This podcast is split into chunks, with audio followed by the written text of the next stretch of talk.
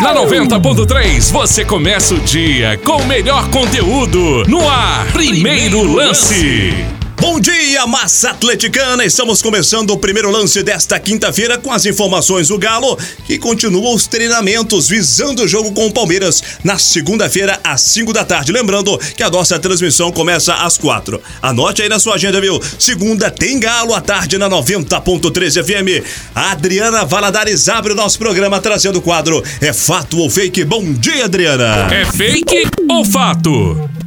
Bom dia, bom dia. Tô chegando com o fato fake do Galo aqui no primeiro lance e hoje, 29 de outubro, é dia de festa para um ex-jogador que ficou marcado no Atlético por um gol muito especial. Feliz aniversário, Vanderlei José Alves. Mais conhecido como Vanderlei, nascido em 29 de outubro de 1978, o atacante jogou no Atlético nas temporadas de 2007 e 2008. O camisa 9 teve uma passagem discreta pelo Galo, mas ficou marcado pelo gol antológico na final do Campeonato Mineiro de 2007. Na primeira partida da decisão, o Galo vencia por 3 a 0, quando o jogador roubou a bola na saída do meio-campo e chutou para gol. O curioso é que o goleiro Fábio do Cruzeiro estava de costas e sequer viu a bola entrar.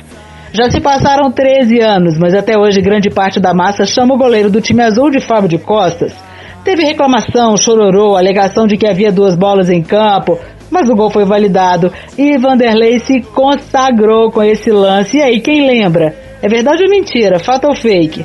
Essa eu acho que ninguém vai errar, mas de qualquer forma, eu volto com a resposta já já.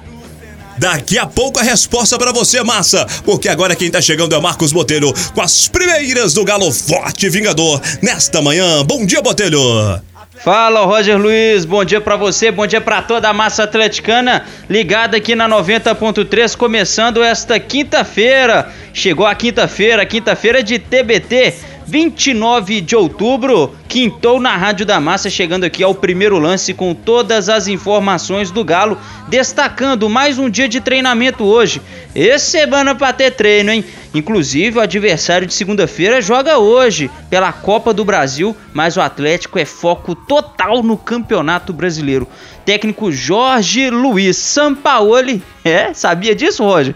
Ele é Jorge Luiz. Será que ele é bom de garfo? Enfim, Jorge Luiz Sampaoli treinará mais uma vez toda a sua equipe. Já destacávamos ontem, né? Os dois ex-Palmeiras não jogam, o Keno pela suspensão e o Johan pelo contrato. Ele não pode enfrentar o Palmeiras, já que pertence à equipe Alviverde ainda. Aí fica por conta da massa. Será que ela sente falta do Johan ou não? Mas enfim, o Atlético se preparando, é, variando bastante, viu, Roger? O Jorge Sampaoli variando bastante. E hoje deve ser mais uma vez variada a, o coletivo Alvinegro. Chama muita atenção as informações que chegam. É sempre bom salientar para a torcida que tem que ser informações. E eu tenho que acreditar nas minhas fontes é, sobre as informações dos treinamentos, porque ah, os setoristas não podem entrar ainda dentro do centro de treinamento por conta das ordens sanitárias da Covid-19. Aí temos informações do Atlético treinando. O Zaratio vem ganhando muita força, um meio de campo recheado com o argentino. Aí eh, o Jorge Sampaoli utiliza em vários momentos equipes variadas. Ele treinou com o meio de campo, que eu venho falando, com Alan Souza, Jair, Alan Franco e Zaratio. Ele treina também com Jair, Alan Franco, Natan e Zaratio. Ele treina só com o Zaratio, o Natan e o Jair. Treina também com o Jair, o Alan Franco e o Zaratio e várias formações. Tem também a formação tradicional com Jair, o Alan Franco e o Natan. E o ataque, Marrone com o Savarino, Marrone com Sacha, Sacha com Savarino. São variações que o Jorge Sampaoli pode se dar ao luxo, já que ele tem todo esse tempo de preparação e pode fazer em dois dias um aprimoramento técnico na sua equipe que entrará em campo segunda-feira. Lembrando que o último treino é no domingo, inclusive no domingo a viagem para São Paulo. A grande dúvida também que permeia na cidade do Galo, na cabeça de Jorge Sampaoli, é se o sistema defensivo continuará o mesmo.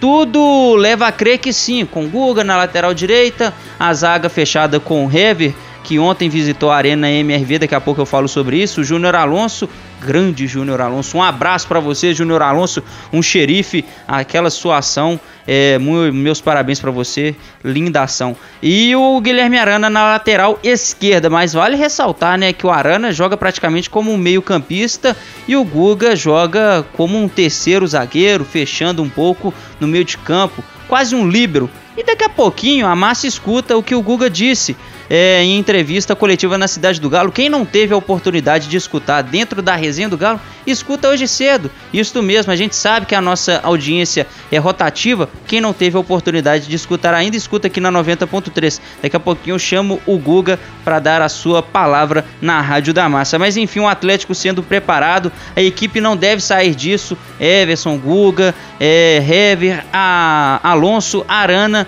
Aí o meio de campo, eu vou colocar aqui, por enquanto, a tendência é ser Alan, Jair, o Alan Franco e o Zarate, o ataque de Savarino e Sacha. Não deve fugir muito disso. Natan deve ser um preservado. O time pode ter também o Marrone, pode ter o Marrone na faixa da frente, mas o time deve ser este aí mesmo. É, a grande dúvida também se o Natan joga como titular e o Alan Souza continua no banco de reservas, mas eu creio que o Natan será poupado, ele está um pouco desgastado.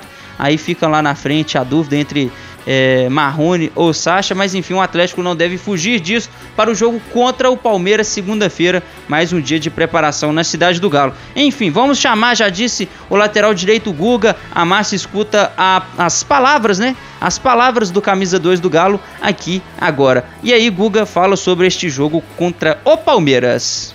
É, realmente é uma semana muito importante para que a gente possa é, recuperar, para que a gente possa né, trabalhar, ajustar algumas coisas. Né, o Zarate acabou de chegar também, até uma, uma semana para a gente entrosar ainda mais. Enfim, uma semana boa para a gente ajustar tudo aquilo que a gente né, ficou devendo nos últimos jogos para que a gente possa retomar o caminho das vitórias, né? Muito importante que esse jogo a gente saia de lá com os três pontos. Vai ser um jogo extremamente difícil contra uma equipe que está brigando lá em cima também, uma equipe muito qualificada. É, então realmente a gente tem que entrar com toda a nossa força para que a gente possa sair de lá com os três pontos. É, queria que você falasse do mês de novembro.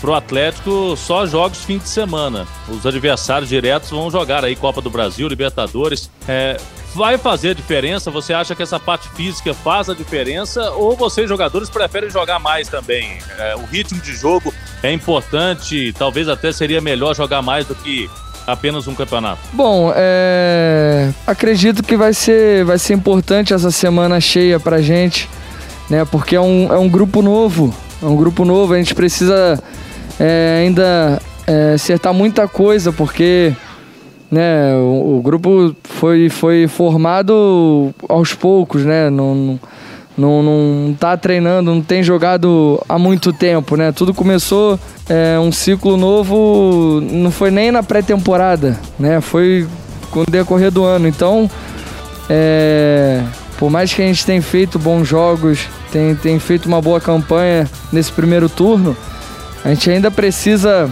é, entrosar ainda mais o grupo, é, tem muita coisa que, que o São Paulo pede que a gente ainda né, tá, tá entendendo ainda o processo. Então a gente tem que, tem que pegar essa semana cheia para aproveitar esse momento, né, para estar tá ajustando, para estar tá encaixando ainda melhor a forma né, de jogar do que o São Paulo pensa.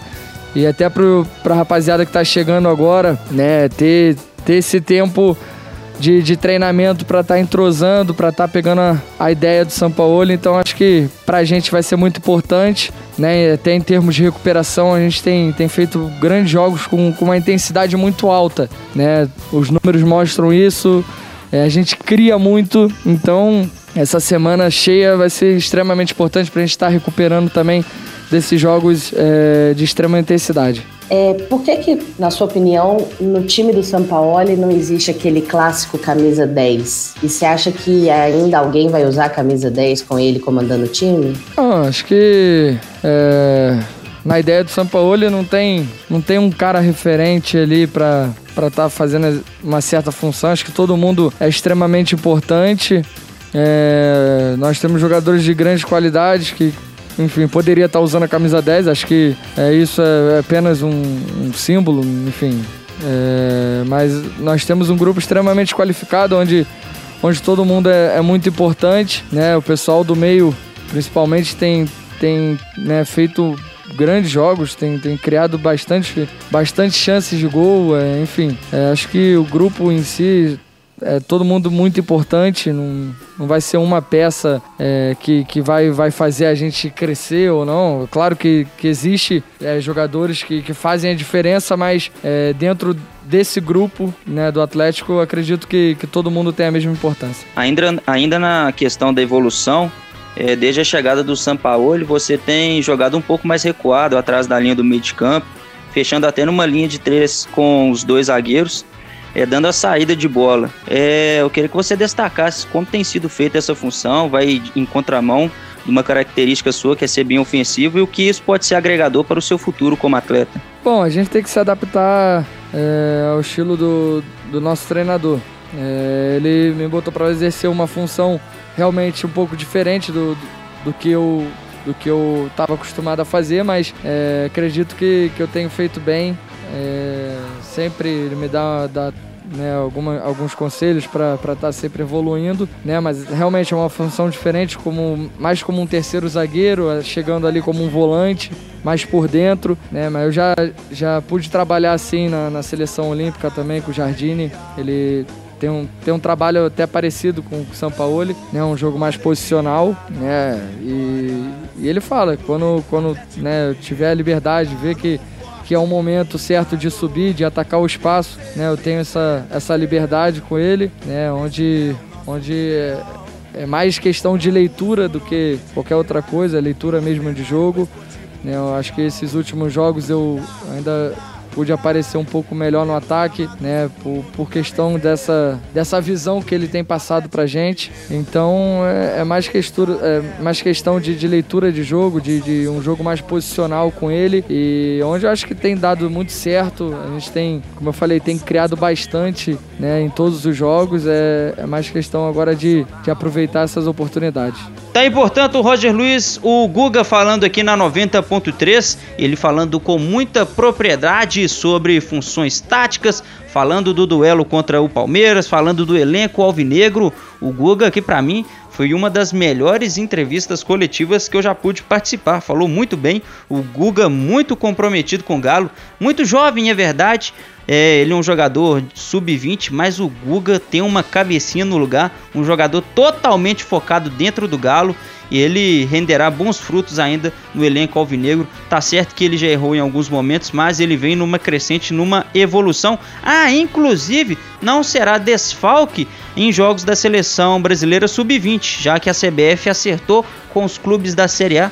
É, esses jogadores que estão disputando a Série A não irão para a seleção sub-20. É um acordo aí até para não desgastar os atletas. Então o Guga não desfalca o Atlético por conta da seleção sub-20. Daqui a pouco eu volto dentro da resenha para esclarecer também esta, esses documentos possíveis, supostos documentos vazados da Kroll. Daqui a pouquinho, dentro do primeiro lance. E o Sub-17, Gabi, trazendo a informação do Galinho. Bom dia! Bom dia para você, Roger Luiz. Bom dia, massa atleticana. Vamos falar da equipe sub-17 que perdeu mais uma pelo Campeonato Brasileiro da categoria. É o Galinho indo na contramão e se complicando cada vez mais no brasileiro da categoria.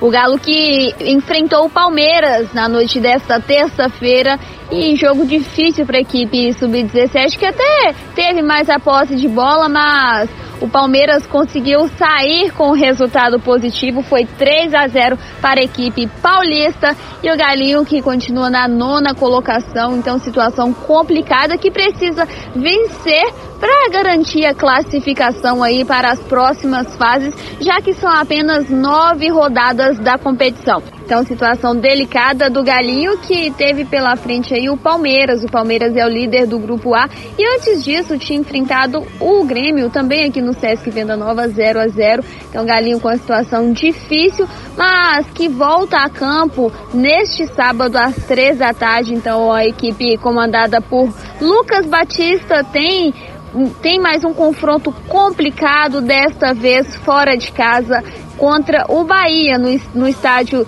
Centro Esportivo Praia Forte, três da tarde, sábado, dia 31. Então, Galinho precisando dessa vitória pela sexta rodada do Campeonato Brasileiro. Um jogo complicado para a equipe sub-17 do Atlético. Então, Massa, fique ligado aqui na 90.3 para saber mais notícias da equipe sub-17 do Galo. O sub-20 também tem sua vez na 90.3. Fala comigo, Gabi. Então, Roger Luiz, massa atleticana, mudando de sub-17 agora para o sub-20 que fez bonito mais uma vez. Massa, Galinho classificado às quartas de final da Copa do Brasil.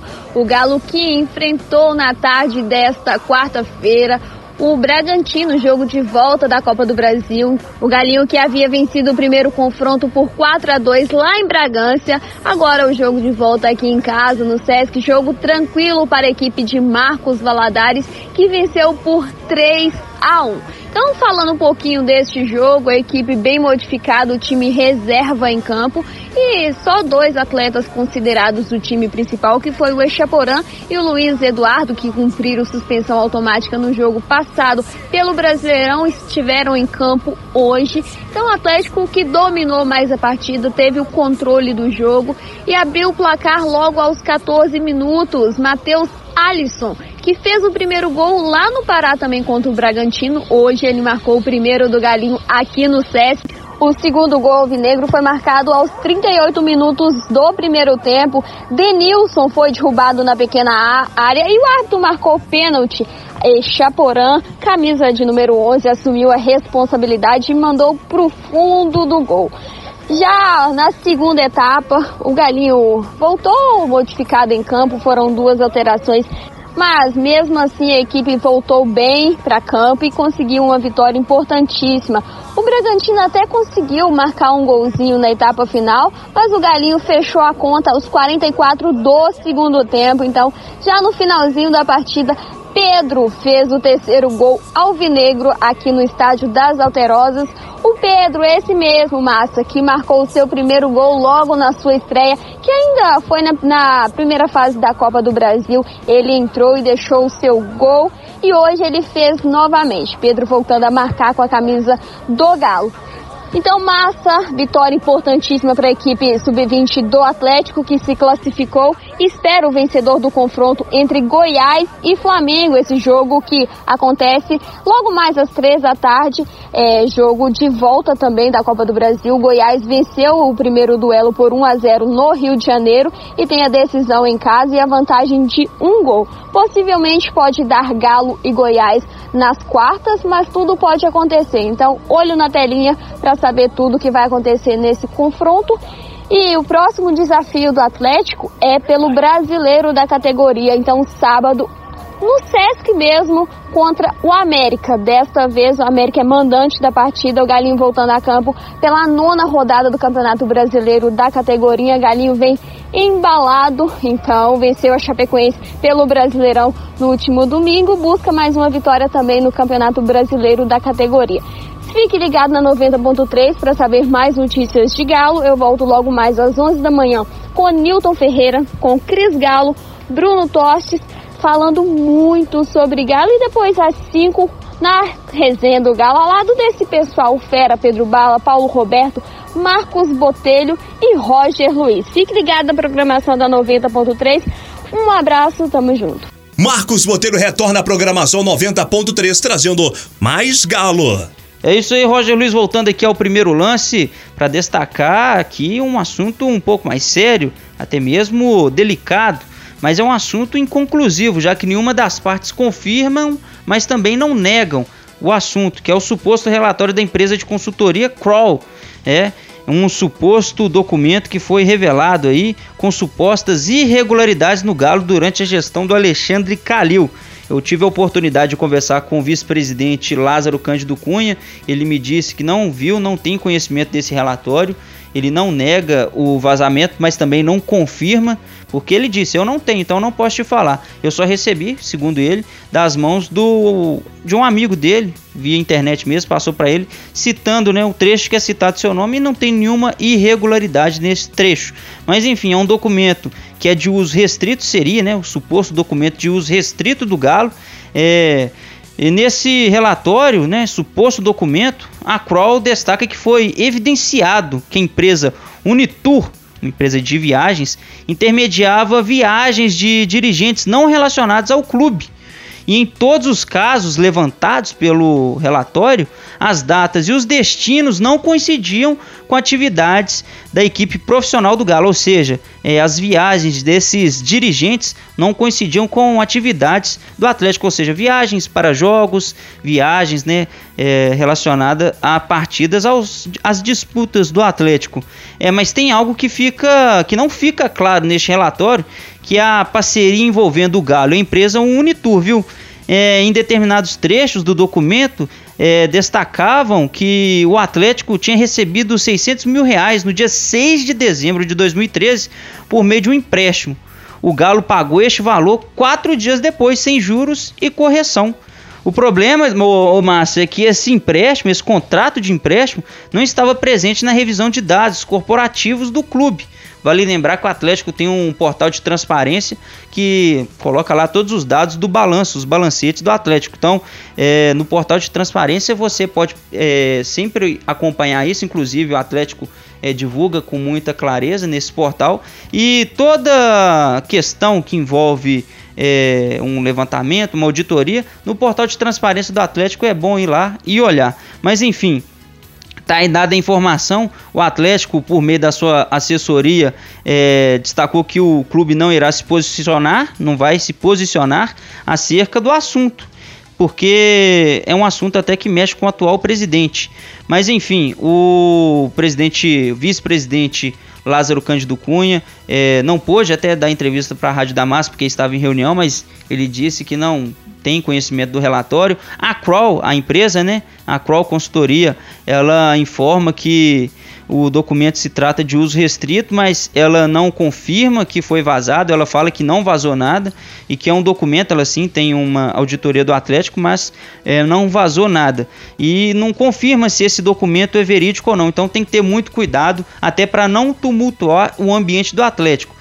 A apuração continua para saber se estes documentos são verídicos e também a apuração se for verídico, quem que vazou? Foi alguém de dentro do clube? Então segue a apuração, mas com muito cuidado para não fazer um julgamento errado. Daqui a pouco eu volto dentro do primeiro lance com mais informações da manhã do Clube Atlético Mineiro. Ivan Duarte, este Palmeiras, como é que estão tá os treinamentos? Pega o Galo na segunda-feira em São Paulo. Bom dia. Bom dia, Roger Luiz. Excelente quinta-feira para você e pra massa ligada na 90.3 FM. Tô chegando aqui no primeiro lance com as informações do Palmeiras, próximo adversário do Galo, em jogo que fecha o primeiro turno do Campeonato brasileiro. A equipe paulista que está sem técnico desde a queda de Vanderlei Luxemburgo, no dia 14 deste mês, quando perdeu para o Coritiba por 3 a 1. Atualmente, a equipe vem sendo comandada pelo interino Andrei Lopes, mas o Palmeiras já negocia com um novo comandante, viu, Roger? Está muito perto de fechar com o português Abel Ferreira. Ele tem 41 anos e é atual treinador do PAOK, da Grécia. De acordo com as negociações, o Palmeiras deve pagar 4 milhões de reais ao clube grego para ter o treinador. Esse valor, Roger, pode chegar futuramente a 6 milhões de reais, dependendo dos resultados esportivos que o Alviverde alcançar com o técnico. O desfecho entre o Palmeiras e Abel Ferreira pode acontecer depois desta quinta-feira, já que o PAOK, atual time do treinador, como eu já havia dito, enfrenta o Granada da Espanha Espanha em jogo válido pela Liga Europa. Amanhã, no primeiro lance, eu consigo trazer um esboço do provável Palmeiras que enfrenta o Galo. Lembrando que antes do jogo de segunda, o Verdão atua hoje à noite, às 7 horas, contra o Red Bull Bragantino pelas oitavas da Copa do Brasil. Partida que serve para o torcedor atleticano ficar ligado e entender como tá jogando este Palmeiras. Tá certo, Roger? Um abraço para você, um abraço especial pra massa. O mundo esportivo é com Júlio Lazarotti. Chega mais, Julião. Bom dia. Gente, gente, gente. Bom dia, Roger Luiz. Bom dia, massa. Vamos dar um rolê nos principais jogos hoje pelo mundo. Copa Sul-Americana, 7h15 da noite, três jogos. União Santa Fé versus Emelec, Sol de América e Universidade Católica. Coquimbo Unido contra Estudiantes Mérida, às 9h30, mais três jogos. Independente versus Atlético Tucumã, Plaza Colônia versus Júnior Barranquilla e Melgar contra o Bahia. Todos esses horários, 7, 15 e 9, são da noite. Copa do Brasil, às 7 da noite, Bragantino e Palmeiras, e às 9 e meia da noite, Grêmio e Juventude. Pelo campeonato chileno, Cobressal versus Santiago Anders a uma e meia da tarde. Já às quatro horas, Universidade Concepción e Universidade de Chile. Daqui a pouquinho eu volto com mais um Meu Galo Minha Vida. A bola é sua, Roger Luiz. Marcos Botelho volta à programação dentro do primeiro lance, fechando o boletim alvinegro. É, voltando e para falar um pouco de bastidores, porque o Atlético divulgou ontem o acerto por empréstimo do volante José Wellison junto ao Botafogo, empréstimo que vai até 31 de maio de 2021. Portanto, todos os jogadores que Jorge Sampaoli não quis utilizar colocou de lado na cidade do Galo, o Alexandre Matos e toda a cúpula alvinegra conseguiu dar um destino. Aí vai José Wellison, essa semana também Gustavo Blanco, que foi emprestado ao Goiás, Lucas Hernandes, é, o Ramon Martinez, é, outros jogadores, o próprio Léo Senna, que foi uma contratação a pedido do Sampaoli, foi emprestado porque o Sampaoli não quis utilizá-lo. Então, Alexandre Matos fazendo um bom trabalho e conseguindo um destino para estes atletas. Lembrando que o Gustavo Blanco, Atlético, paga de forma integral o seu salário e o José Wellison, Atlético, arca com 50% do seu valor. Tem também Otero, Casares que foram para o Corinthians, jogadores que não foram utilizados por Sampaoli, tendo o seu destino. E então o Atlético vai só ficar cedendo jogadores que o Sampaoli não quer utilizar? Não. Contratações virão. A janela fecha no dia 13 de novembro e Jorge Sampaoli quer muito um jogador de velocidade que atue pelos lados do campo, principalmente pelo lado esquerdo, um jogador de muito ímpeto, né? Um jogador extremo, o extremo do campo. E também um jogador de mais contenção e que saiba rodar bastante o meio de campo, inclusive construir jogadas, uma posição que faz lembrar bastante o Alan Franco.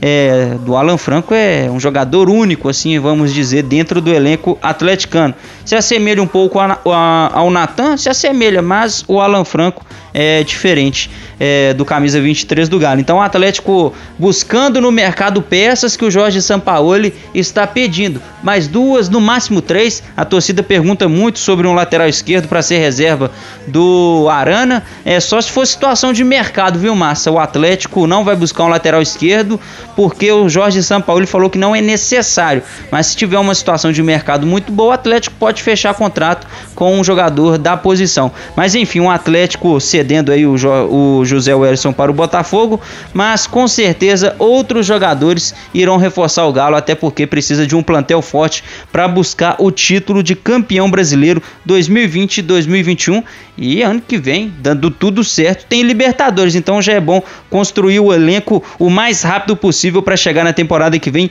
muito entrosado, tá certo? Eu me despeço aqui do primeiro lance desta quinta-feira, dia de TBT, mas eu volto durante a nossa programação. Daqui a pouquinho eu participo com o Niltinho Ferreira dentro do Bom Dia Massa. Tem também na geral com a Massa. Mais à tarde tem a resenha do Galo, nossa grande resenha, né, Roger Luiz? Então pode ter certeza, Massa, que eu volto. Inclusive, daqui a pouco tem entrevista coletiva na Cidade do Galo e aqui na 90.3 a Massa confere esta coletiva. Eu volto durante a programação, mas aqui no primeiro lance é só amanhã. Então aquele abraço. Júlio Lazarotti trazendo agora na 90.3 o quadro Meu Galo, Minha Vida.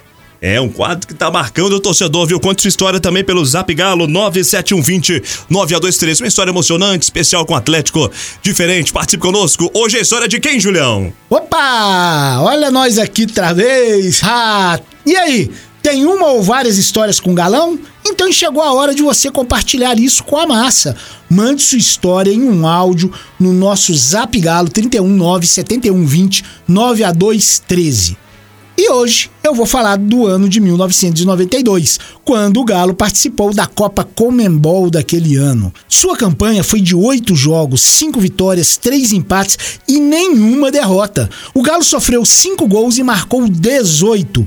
Valdir Bigode com 7, Jorginho 4, Marques 3, Bruno, Cairo, Edgar e Hernani com um cada foram os jogadores que fizeram esses 18 gols aí. A final foi contra o Lanús da Argentina. No primeiro jogo, no dia 6 de novembro, o Galo venceu por 4 a 1 lá na Argentina. Na volta, ha, na volta já viu, né? O Galo não precisou nem de vencer. O empate foi suficiente para levantar a taça.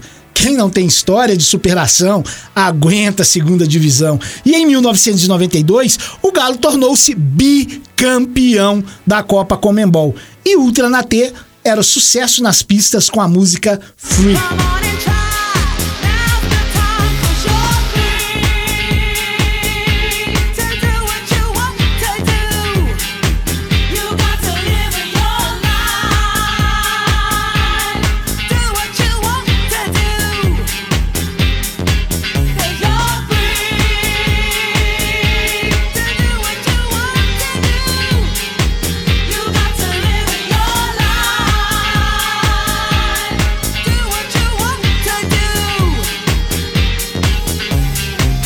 Galera, se liga aí que a reprise desse programa rola no nosso site, radiodamassa.com.br ou no Spotify a partir de uma hora da tarde. E lá também você encontra todos os outros programas. Fui, abraço, até amanhã. É contigo, Roger. Adriana Valadares fecha o nosso programa, como sempre, trazendo a resposta do quadro É fato ou fake? Fala aí, Adriana. Tô de volta! Hoje, 29 de outubro, é dia de festa para um ex-jogador que ficou marcado no Atlético por um gol pra lá de especial. Parabéns e feliz aniversário, Vanderlei José Alves. Vanderlei nasceu em 29 de outubro de 1978. Foi atacante no Atlético nas temporadas de 2007 e 2008. O camisa 9 teve uma passagem discreta pelo Galo, mas ficou marcado por um gol antológico na primeira partida da final do Campeonato Mineiro de 2007 e claro, é um fato. Nessa primeira partida da decisão, o Galo já vencia por 3 a 0 quando o jogador roubou a bola na saída do meio-campo e chutou para gol. O curioso é que o goleiro Fábio do Cruzeiro estava de costas e sequer viu a bola entrar. Já se passaram 13 anos e até hoje grande parte da massa chama o goleiro do time azul de Fábio de Costas. Na época, teve reclamação, chororô, alegação de que havia duas bolas em campo, mas o gol foi validado e Vanderlei se consagrou nesse lance. Outro jogo de boa atuação de Vanderlei ainda em 2007 foi na goleada por 5 a 2 do Galo sobre o Corinthians. Naquele dia, o camisa 9 marcou duas vezes, sendo um de pênalti de cavadinha. Em meados de 2008, o jogador foi negociado por empréstimo até o fim da temporada com o Botafogo. No clube carioca teve poucas oportunidades e foi repassado ao União de Leiria. Em 7 de agosto, o atacante acertou sua rescisão de contrato com o Atlético. Foram 60 jogos com a camisa do Galo e 15 gols marcados por Vanderlei, mas que sempre será lembrado por esse gol antológico contra o Cruzeiro em 2007. Parabéns, Vanderlei, felicidades, até mais, massa! Muito obrigado, torcedor, por mais uma grande audiência aqui na 90.3. O primeiro lance volta amanhã às seis e meia da manhã. Continue nossa programação. Tá chegando Nilton Ferreira. Eu não te abandono, Nilton. A massa também não. Às onze da manhã tem mais futebol na geral com a massa. Cinco horas da tarde a resenha do Galo e à noite tem o Fora de Campo às oito horas. Muito obrigado a todos. Até amanhã com o primeiro lance. Mas te espero às cinco dentro da resenha. Que você tenha uma quinta-feira espetacular.